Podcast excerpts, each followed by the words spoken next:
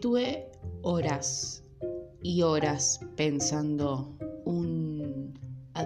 No.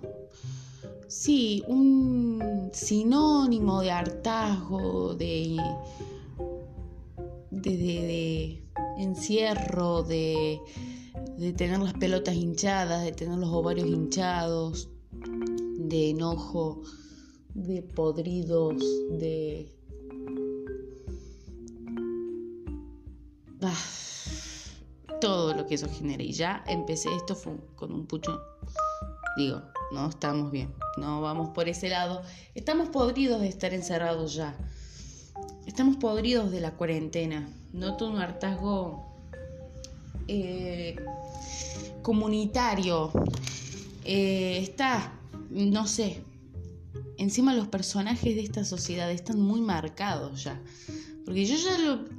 Hay que ver la historia y como un cuento, te dicen, cuando tenés que ir a rendir, ¿no?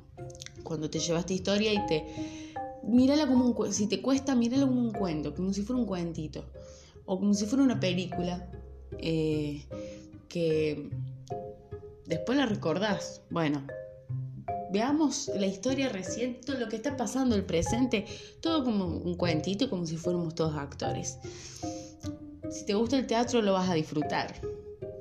Si te gusta verlo, si te gusta interpretarlo así o flayarla con eso cuando te fumes un porro. Digo, la gente está cansada. Estoy podrida. y, creo que también todo el mundo debe estar podrido de lo mismo.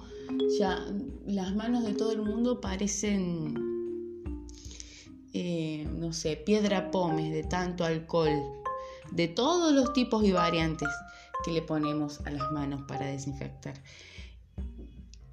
La persona que sale a comprar podrida de que de la distancia o que uno te tosa al lado de usar barbijo y no poder los fumadores que salen a hacer sus compras usar barbijo y no poder fumar eh, la yuta por todos lados por todos lados la gente soreta el chino que ni ni te saluda que ni siquiera usa barbijo tampoco, algunos. Eh, la gente que, claro, que todo le chupa un huevo y, no respeta nada.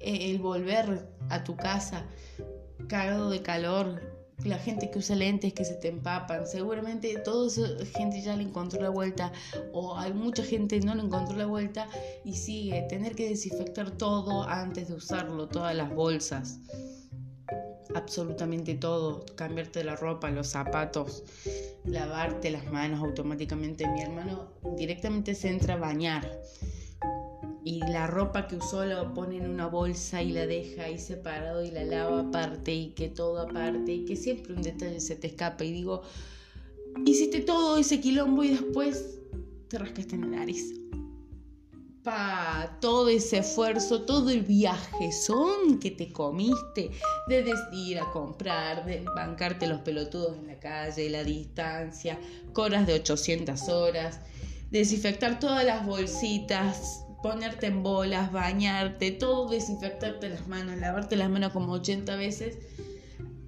y lo cagaste porque te llevaste la mano a la nariz. Claro, o sea, hay gente que lo está viviendo mal, hay gente que está podrido. Ir al supermercado y que no haya papel higiénico.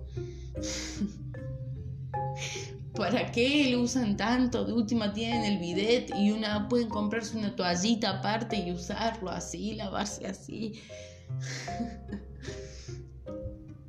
si no, no sé, cáguense encima y anden con olor a culo. Prefiero eso, prefiero eso que no lo voy a oler porque estoy encerrada.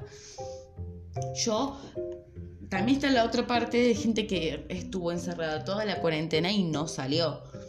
Que ahí me incluyo yo. Yo no salí en ningún momento eh, y no experimenté lo que es por ahí. Sí, o sea, cuando estaba eh, viviendo en un departamento, que la cuarentena me agarró en la mitad, tipo, este, pasé la mitad de la cuarentena en un departamento viviendo con amigos y la otra mitad con mi familia pseudo sola, pero con mi familia cruzando el patio, no sé, mi, situación es rara.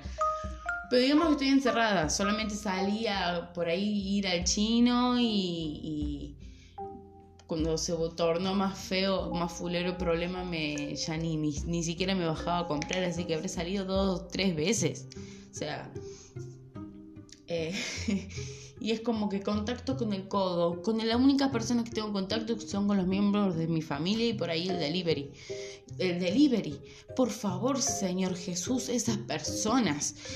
La otra vez estuve hablando con eh, Transa Delivery que tuve que conseguir, que cómo cuesta. La gente que, se, que está fumando porro y fuma y lo considera un método recreativo por ahí, la, mayoritariamente debemos ser las personas que pueden trabajar desde sus casas y deben y están trabajando desde sus casas. Algunos los obligan y otros porque tenemos que comer porque por ahí trabajamos por comisión y por internet podemos trabajar. Eh, o la gente que, no sé, mm, trabaja en la industria farmacéutica, la industria que, de, los super que algunos están abiertos, la industria, lo que son todos los médicos, todo el sector salud que sale a trabajar y consideran el cannabis como un método recreativo, al cannabis. Yo no estoy hablando de basura ni estoy fomentando el narcotráfico, cosa que el gobierno sí hace haciendo que siga siendo ilegal este tipo de drogas. ¿Por qué no lo legalizan y lo controlan ellos? De última. No, son tercos. Y así promueven el... Porque claro, la gente que realmente sabe los beneficios del cannabis, eh, fuma igual y se le tienen que rebuscar. No saben qué turbio que es ir a comprar. O sea, es muy turbio. Yo odio, siempre tengo que, no sé, necesitar un trance de, de confianza que gracias a, vayas a Jesus, no, gracias a mí, a mí que me moví el orto y pasé por preguntas, cosas, pasame el número de aquel, estar en grupos returbios donde hay grupos, gente, hay grupos donde se vende droga. O sea, abran sus cabezas, abran las cabezas. Bueno, en fin, eh, la gente que consume cannabis es complicadísimo. Los deliveries de comida, de cualquier cosa la gente que vive en el, centro puede hacer. Yo cuando vivía en el departamento era una zona, digamos, vivía en, una avenida, entonces eh, podías hacer la compra del súper por la aplicación y lo hacía. Y la gente, y los pobres, las, personas que venían a traerme el delivery pobres, por favor, pobres. Y está encima el gobierno está haciendo las cosas mal. Ahora que salimos por depende el número del DNI, bueno, yo estoy exenta de eso porque no puedo salir, yo estoy dentro de una población de riesgo, así que no me voy a arriesgar, entonces sigo sin salir. Yo digo, el día que se normalice esto, si se llega a normalizar, ¿cómo me reincido a la sociedad? Porque van a seguir las medidas del barbijo, de no estar, de estar lejos. En Dinamarca ahora... Eh, tuvieron una idea para poder permitir los espectáculos públicos es que las personas o las familias vayan en autos. Si va una o dos personas a ver un recital, pero ya que conviven en una misma casa, van en autos. Entonces, eh, imagínate ir a ver un recital en un auto y yo no tengo. ¿Cómo hago para ir? Mi familia no tiene ningún auto. O sea, a todo eso me va a costar acostumbrarme. O sea, voy a salir de la calle, ah, el primer día de libertad puedo salir. Y voy a, no sé, ver a mis amigos y atinar a abrazarlos y a darle un beso en el cachiste, cosa que no, no se va a poder, tiene que ser con el codo. ¿Entendés? Me va a costar. La gente va a mirar como la concha de tu madre, ¿qué haces besándome? Claro, no, no voy a hacer una ciña, un mono, caminando en la calle voy a hacer en los locales, me voy a olvidar de respetar el metro, porque claro, no, estoy teniendo entrenamiento porque no salgo y así de mal estoy por no salir. En fin. Bueno, seguramente habrá una segunda parte de esto.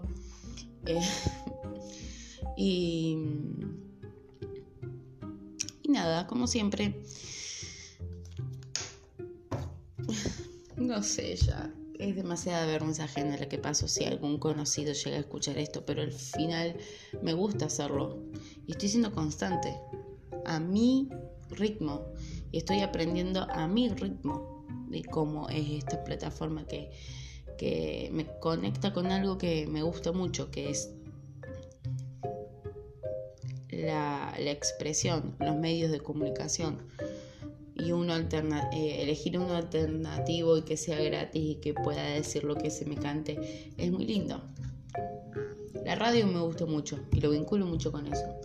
Así que bueno, voy a dejar hasta acá, porque se me está yendo la hora, se me está pasando el arroz y soy diabética y estoy hipoglucémica, así que voy a tomar mi coquita, voy a ir a comer algo y bueno, me seguiré descargando después. Bye bye.